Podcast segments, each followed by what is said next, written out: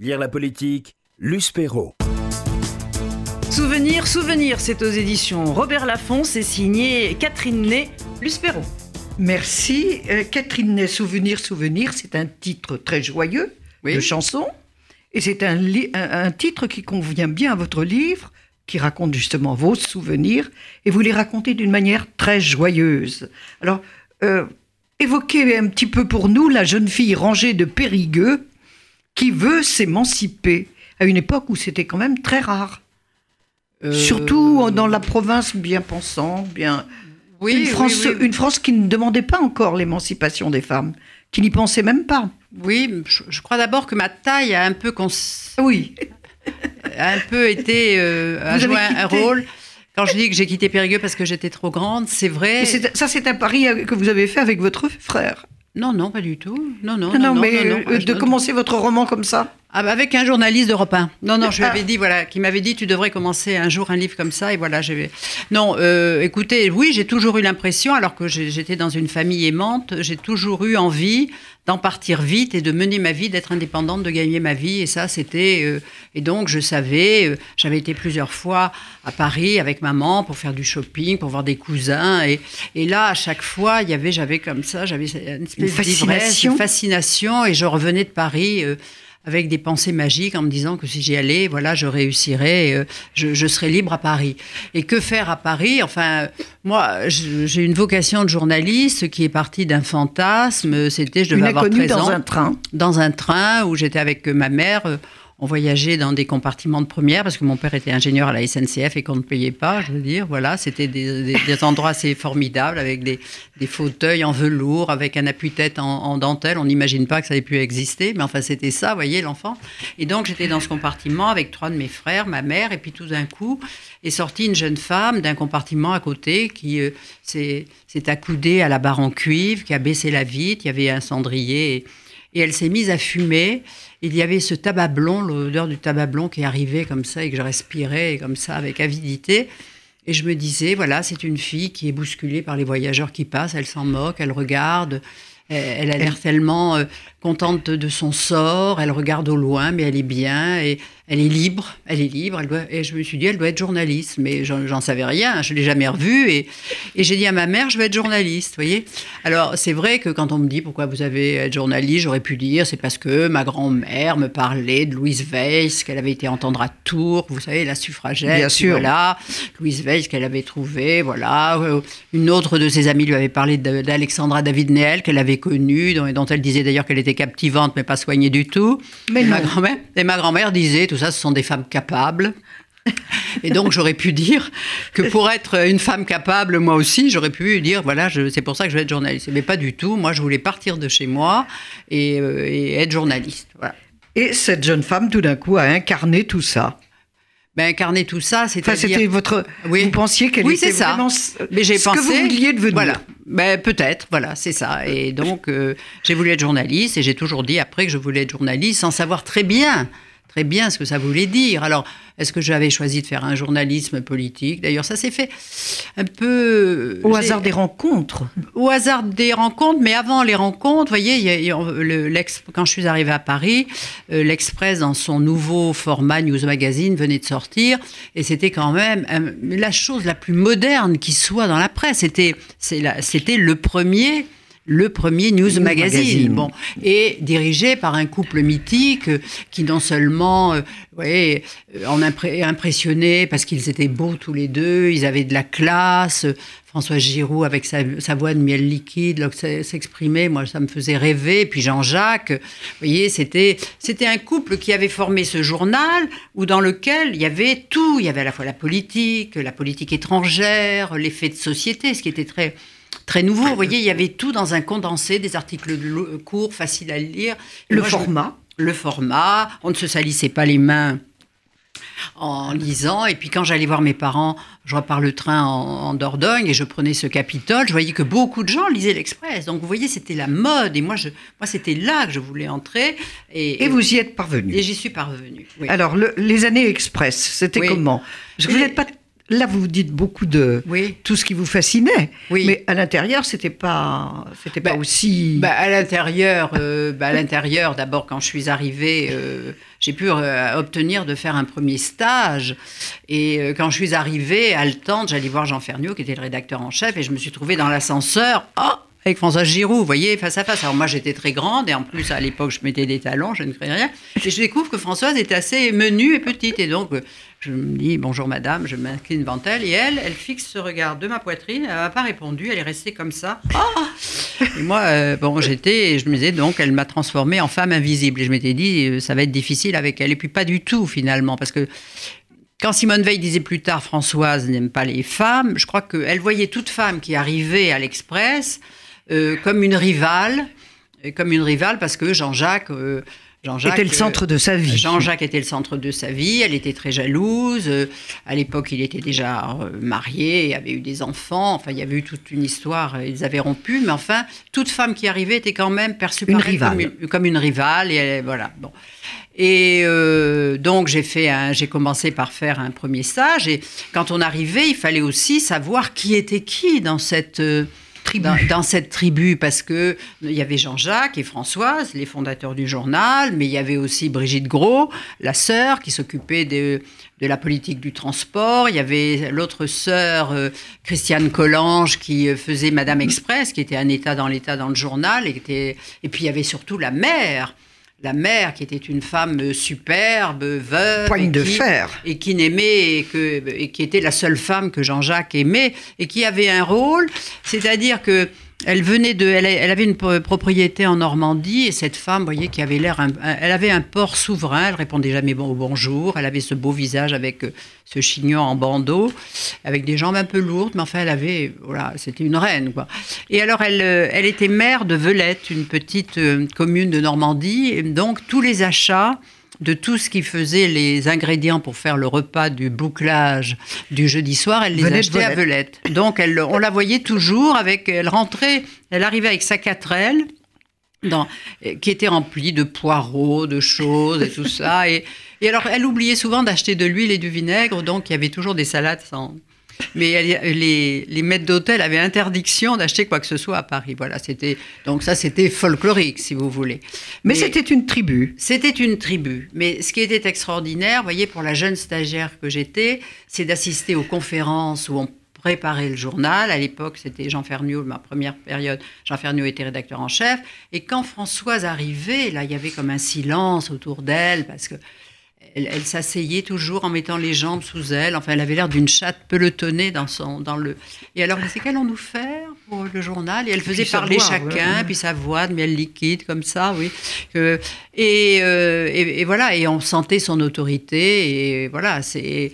Mais elle apprenait, elle disait aux gens écoutez, l'écriture, l'attaque du papier. À quoi ça sert d'avoir du, du talent à la cinquième ligne si le lecteur vous a lâché dès la première? Donc, il fallait écrire, fallait écrire court, fallait qu'il y ait une, une, une introduction, une conclusion. Enfin, vous voyez, et elle nous disait presque que son papier était une musique et elle-même faisait, vous voyez, elle faisait sa chandelle, c'était ce petit papier que, qui, qui était, faisait l'ouverture du journal. Et moi, j'étais d'une fierté folle, une fois que j'étais engagée, d'aller à l'Assemblée et d'être une, euh, voilà, de venir de l'Express, parce que les, elle était une voix, elle, elle avait un rôle qu'on n'imagine pas aujourd'hui, vous voyez, c'est-à-dire qu'on guettait les papiers de François Giroud.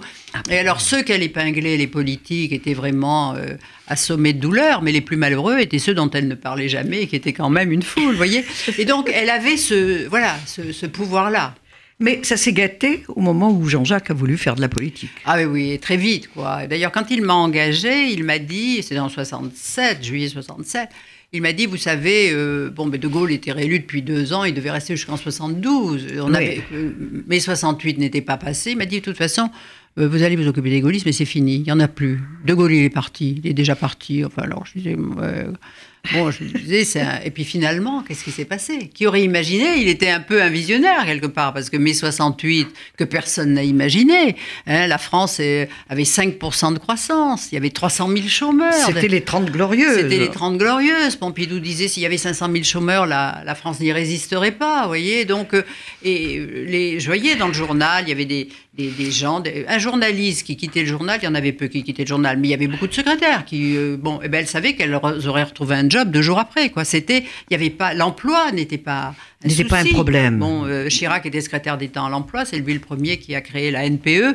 Mais à l'époque, euh, vous voyez, c'était, euh, c'était pas, c'était pas le souci. Donc, euh, c'était des années heureuses. J'ai perdu un peu le fil de ce que vous me demandiez.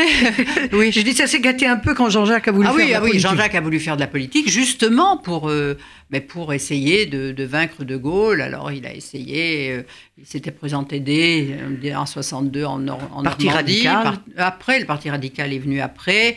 Enfin, à chaque fois, ça a été un échec. Enfin, il a enfin réussi à se faire élire à Nancy. D'ailleurs, il était député de Lorraine, il n'était pas Ouais. député, voilà. Et puis, euh, deux mois après, il allait se présenter à Bordeaux parce que Chaban se présentait. Donc euh, là, Suicidaire. c'était suicidaire. D'ailleurs, il y avait eu un papier dans l'Express de, de Georges Suffert qui de- me disait à propos du patron de l'Express est-il fou Est-il génial Hein, et je peux vous dire, dans la rédaction, on avait opté pour la première euh, option. C'est ça qui était douloureux, parce qu'au fond, Jean-Jacques euh, euh, se prenait pour Kennedy. Vous voyez, il aurait voulu être le Kennedy euh, Français. le français. Et ce qui l'incitait à penser ça, il y avait d'abord sa mère sûrement, mais ce succès phénoménal du défi américain, dans lequel il disait, le- face aux Américains, si l'Europe s'unit, il était européen avant tout le monde, mais là on peut écraser les Américains. Et il avait eu mais un succès mondial. Vous voyez, il fallait avoir lu. Et donc Bien il, sûr. il pensait pouvoir être le leader de ce mouvement. Vous voyez, c'était un peu. euh, euh, il voulait tout casser, euh, comme a fait euh, un successeur aujourd'hui qui n'a pas encore démontré. Mais c'était un peu une démarche comme ça, vous voyez, euh, tout rebâtir, les, casser tous les Tout partis, réinventer. tout réinventer. Et voilà, il en avait l'énergie. Et ça s'est mal terminé. Et ça s'est mal terminé. Alors, vous, avez, vous allez quitter l'Express et puis euh, vous allez être engagé à Europe. Mm. Europe 1, dites-vous, c'est une famille. Racontez pourquoi.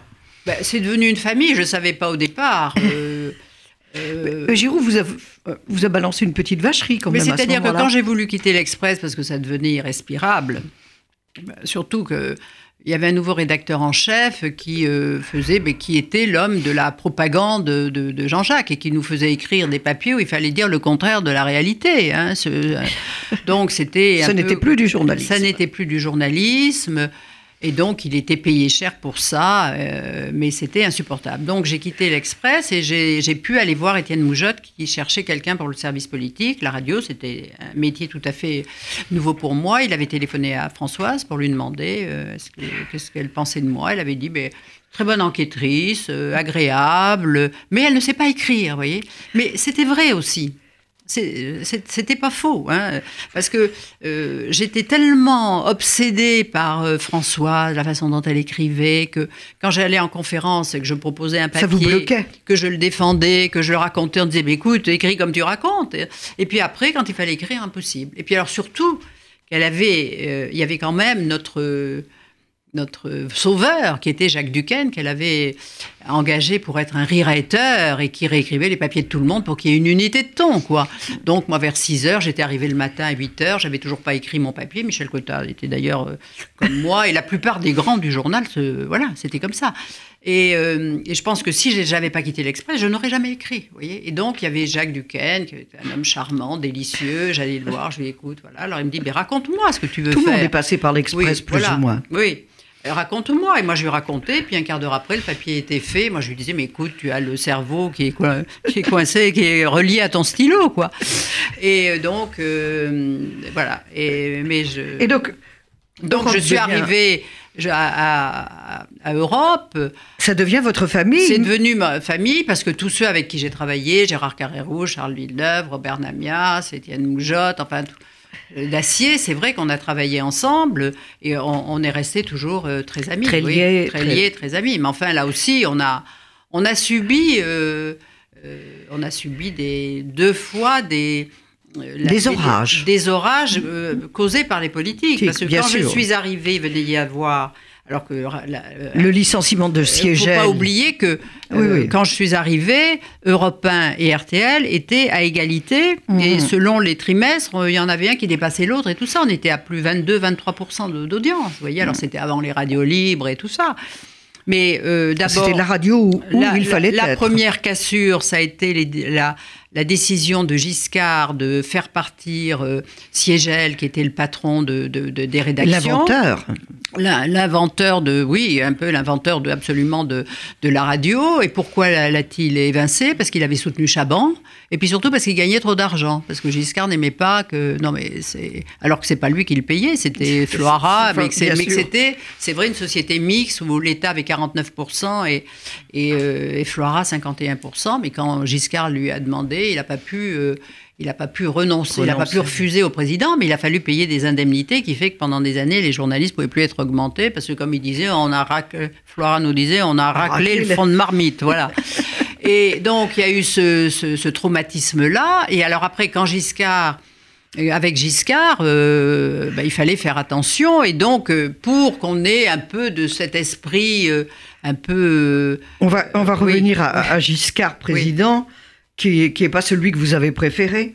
Mais euh, en même temps que vous avez trouvé une famille à Europe, vous avez trouvé, et sur le plan personnel et sur le plan professionnel, une famille, les gaullistes. Oui, C'était votre famille. C'était mes familles, parce Et que, parce que d'abord, ma, ma famille était gaulliste, hein, ma grand-mère vénérait le général, mais mes parents aussi, ils n'étaient pas militants, ils ne militaient pas dans le parti, mais ils trouvaient que sur le marché, c'est ce qu'il y avait de mieux. Puis quand même, ils, ils admiraient De Gaulle, quoi. Oui. Ils admiraient De Gaulle pour ce qu'il avait fait. Et puis, vous savez, moi, je suis, j'étais dans une famille où, où, dans le fond, il n'était pas puéril ou vain de d'admirer des politiques. Moi, surtout, euh, vous voyez, c'était une classe politique qui avait fait la guerre, ils avaient souffert, les barons, ils avaient, vous voyez, eu des parcours difficiles. Et moi, moi alors là, j'étais fascinée par, par les, par les barons gaullistes. Et C'était des hommes d'une autre stature également, c'était des- hommes d'une autre stature. Et moi, quand je suis arrivée à Paris, vous voyez, on a les, les Johnny à l'idée qu'on peut. Moi, c'était un peu les, les ministres. Et j'allais à la sortie du Conseil des ministres pour voir ces hommes. Il n'y avait que des déesses noires qui sortaient. Vous voyez, c'était des longs suppositoires noirs. Et j'essayais de voir des têtes. Fasciné. Fascinée. J'avais vu Malraux une fois. Vous, vous, vous écrivez Et alors, j'étais- Chaban. Chaban, Oui. c'était votre héros. Oui, mais au Vous départ, vous au départ, au c'était Roger Frey. J'étais fascinée par Roger Frey, vous voyez, parce qu'il avait Ah, l'air ah oui. d'un, et avec sa, sa chevelure de neige, ce regard translucide, il avait l'air d'un prince italien canaille. Et puis je me disais, il connaît toutes les histoires de l'OAS, où ça, il doit avoir des secrets. C'était l'homme qui, pour moi, Détenait si les suis- secrets. Si je suis journaliste, je pourrais jamais l'interviewer. Vous voyez, je me disais, ça, c'était le fantasme, Roger Frey. Je savais pas que je le connais très bien, euh, très intimement, puisque c'était un ami d'Albin plus tard. Euh, et et euh, un jour, j'étais dans le train. Vous voyez que je vais vous dire comment euh, ma, Le mon train a beaucoup joué dans votre vie. Eh ben oui, ben oui, puisque j'allais voir mes parents par le train. Et dans le Capitole, le train célèbre, et je vois qui dans un tout seul, Roger Frey, qui euh, là, je passais, je repassais comme une groupie timide. Vous voyez, je- qu'est-ce que je dis, je vais le faire. Et puis tout d'un coup, je vois cet homme, moi, qui m'impressionnait tant, sortir de sa de sa petite euh, de son de- appelle- cartable. de son cartable, oui. Un petit paquet qu'il a ouvert et c'était des petits lus avec des carrés de chocolat. Alors je me suis dit, mais si lui il craque pour des choses aussi prosaïques, mais ça veut dire qu'on peut l'aborder, vous voyez. Donc ouais, je me suis dit, bon, mais je pourrais parler aux politiques parce que dans le fond, derrière ce panache, il y a des hommes euh, qui, Qui mangent des petits mangent et des carrés de Voilà, chocolat. voilà. Alors, bon, bien sûr, il y a- il y a- Giscard, vous l'aimez pas trop, Chaban, vous l'adorez. Euh, Mitterrand, là, c'est une période euh, spéciale pour vous. Mais vous en dites, euh, enfin, vous, vous évoquez la monarchie mitterrandienne. Oui, oui, oui. Vous n'en dites pas beaucoup de bien. Mais il y a une anecdote que j'adore et qui, quelque... vous, vous le réhabilitez finalement de cette manière-là. Euh, vous dites qu'il est en visite à Europe Oui. et, et on vous avait caché, surtout Oui. pas Catherine Ney, surtout pas Catherine Ney. Mm. Et puis, il se, il se tourne vers les, les dire- Oui, la direction, les directeurs en- à la queue leu qui étaient là pour l'accueillir. Il dit on, dit on parlait du terrible monsieur Pasqua, moi je voudrais bien voir la terrible madame Ney. Oui, oui. Non, ça c'était en 88. On savait Oui. qu'il allait être élu. hein, oui, voilà, bon. bien sûr. Et donc, euh, entre-temps, j'avais fait le noir et le rouge. euh, Bah. euh, D'ailleurs, j'avais été le voir lorsque j'avais fait. J'avais eu toute sa famille, il m'avait demandé de venir le voir. Et puis, bon, et puis moi, je m'entendais assez, assez mal avec les. Euh, J'avais des- avec certains euh, socialistes à l'Assemblée nationale parce que vraiment être confronté à un type comme Jox, vous voyez, c'était un Ah, sectaire commode, hein un sectaire de première qui m'avait dit je vous méprise. Enfin, moi, je lui avais dit mais moi je vous double méprise parce que c'était un texte de, vous voyez. Enfin, ça se passait assez mal et Bon, euh, non, et puis surtout, il me prenait pour une gaulliste militante, alors donc... euh, me- Difficile. C'était, c'était difficile. Bon. Et puis après, j'ai fait les sept Mitterrand, qui étaient plus polémiques, c'est vrai, qui était le bilan du premier septennat de, de, de- de- de Mitterrand. Et donc, là, il allait venir. Et là, euh, Jacques Laine, qui était le patron d'alors, m'a dit on veut pas vous voir, hein, voilà, vous vous cachez, Mitterrand et tout ça. Et là, comme il savait qu'il allait être lié, ah, mais je voudrais la voir. Alors donc j'arrive, tous les patrons d'Europe euh, qui, qui avaient déjà connu une crise avec Giscard et avec d'autres disaient mon Dieu, qu'est-ce qui va se passer? Alors, voilà, enfin, très aimable avec moi, et puis il devait être interviewé par euh, El Kabash et Duhamel. Et alors, au moment de partir vers le studio, il me dit Mais vous, vous ne venez pas? Alors, je dis Non, non, je ne suis pas prévu. Mais moi, je vous invite, venez donc. Et alors, pendant l'interview, il ne regardait que moi, me faisait des sourires. Et donc, il m'a, d'une certaine manière, sorti du placard. Quand les patrons d'Europe, qui m'auraient peut-être viré, j'en sais rien, qui auraient peut-être pris les devants avec sa réélection, eh bien, il m'a réinstallé parce que, mais ça, c'était Mitterrand aussi, vous voyez, il avait. euh, parce qu'il savait, non, mais il savait très bien que le livre que j'avais fait, Le Noir et le Rouge, était juste. Enfin, moi, je pense que euh, c'était. Je m'en souviens très bien. Moi, je pense que j'ai. Enfin, je veux pas me. J'ai essayé Non, de faire un livre d'historienne. C'est pas un livre j'ai voulu le démolir. Je me suis pas dit en faisant ce livre, j'ai mis deux ans à le faire, qu'est-ce que je vais faire pour démolir Mitterrand? Je me suis pas dit ça. Moi, ça m'embêtait de vivre pendant sept ans avec un homme que je ne connaissais pas. Vous voyez, je connaissais pas Bien du sûr. tout. Donc, j'ai beaucoup travaillé. Voilà, je pourrais dire que les sept Mitterrand étaient plus justes aussi, mais plus polémiques. Alors, souvenir, souvenir, Catherine Ney, malheureusement, le, le- le temps passe. Euh, on va- on- vous- bien sûr, vous évoquez la double méprise Chirac-Balladur, Oui. l'élection de Chirac. Oui. Euh, on, on y rev- Bon, tout le monde connaît l'histoire, elle est très récente. Je, je voudrais quand même que vous me rassuriez. C'est pas l'histoire politique de, de la Ve République que vous racontez. C'est l'histoire, ce, ce souvenir, ces souvenirs, c'est l'histoire d'un- d'une forme de journalisme. C'est l'histoire du journalisme tel qu'on le pratiquait avant les réseaux sociaux. Un journalisme que je pense, euh, il est difficile aujourd'hui euh, de pratiquer tel que vous l'avez vécu jusqu'aux années 90-95. Oui, mais c'est ça, les réseaux sociaux n'existaient pas. D'ailleurs, vous voyez, quand j'ai fait mon livre sur Mitterrand, le premier, moi Oui. je savais que Mazarine existait. Tous les journalistes. Mais tout le monde savaient. le savait. Et il y avait une sorte de consensus. Bien pour sûr. ne pas le dire, on disait c'est la vie privée. Bon. Et puis, vous voyez, un jour, je, je- je traverse, j'avais été un, un samedi au bon marché et je traversais et je regardais machinalement devant une devanture de vitrine où on vendait des chaussures pour enfants. Et que vois-je à l'intérieur de là? Mitterrand avec sa fille Mazarine qui devait avoir 7-8 ans, qui essayait des chaussures. Vous vous rendez compte, aujourd'hui, moi j'aurais mon portable, je ferais une photo, et, Clic. voilà, et clic, clac, et puis la photo. Bon, mais là, mais même, euh, qui prévenir? Qui prévenir Un photographe, d'abord le temps qu'il arrive, le Mitterrand serait parti, et qui aurait pa- passé la photo? Personne. Parce que la presse people n'existait pas, on l'a oublié. Vous voyez, tout, ce- tout ce qui est notre vie d'aujourd'hui, qui, vous, qui peut vous penser... un- c'est un autre monde qui a basculé dans les ça. années 90 avec la presse, people, avec les réseaux sociaux, avec les tweets, avec tout ça. Vous pouvez être démoli pour un rien. Et, et- et où, et où les tweets et, les réseaux sociaux cherchent toujours ce qui est mauvais, euh, le mauvais angle sur quelqu'un, euh, se sortir même la saloperie, vous voyez, dé- démolir, euh, vraiment, il est Pour défend- démolir. pour démolir, il est défense d'admirer. Alors ça ne veut pas dire qu'on était naïf et qu'on ne disait pas les choses, mais c'était un autre climat.